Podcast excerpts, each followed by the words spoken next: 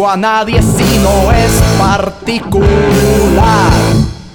que se pueda desarmar para armar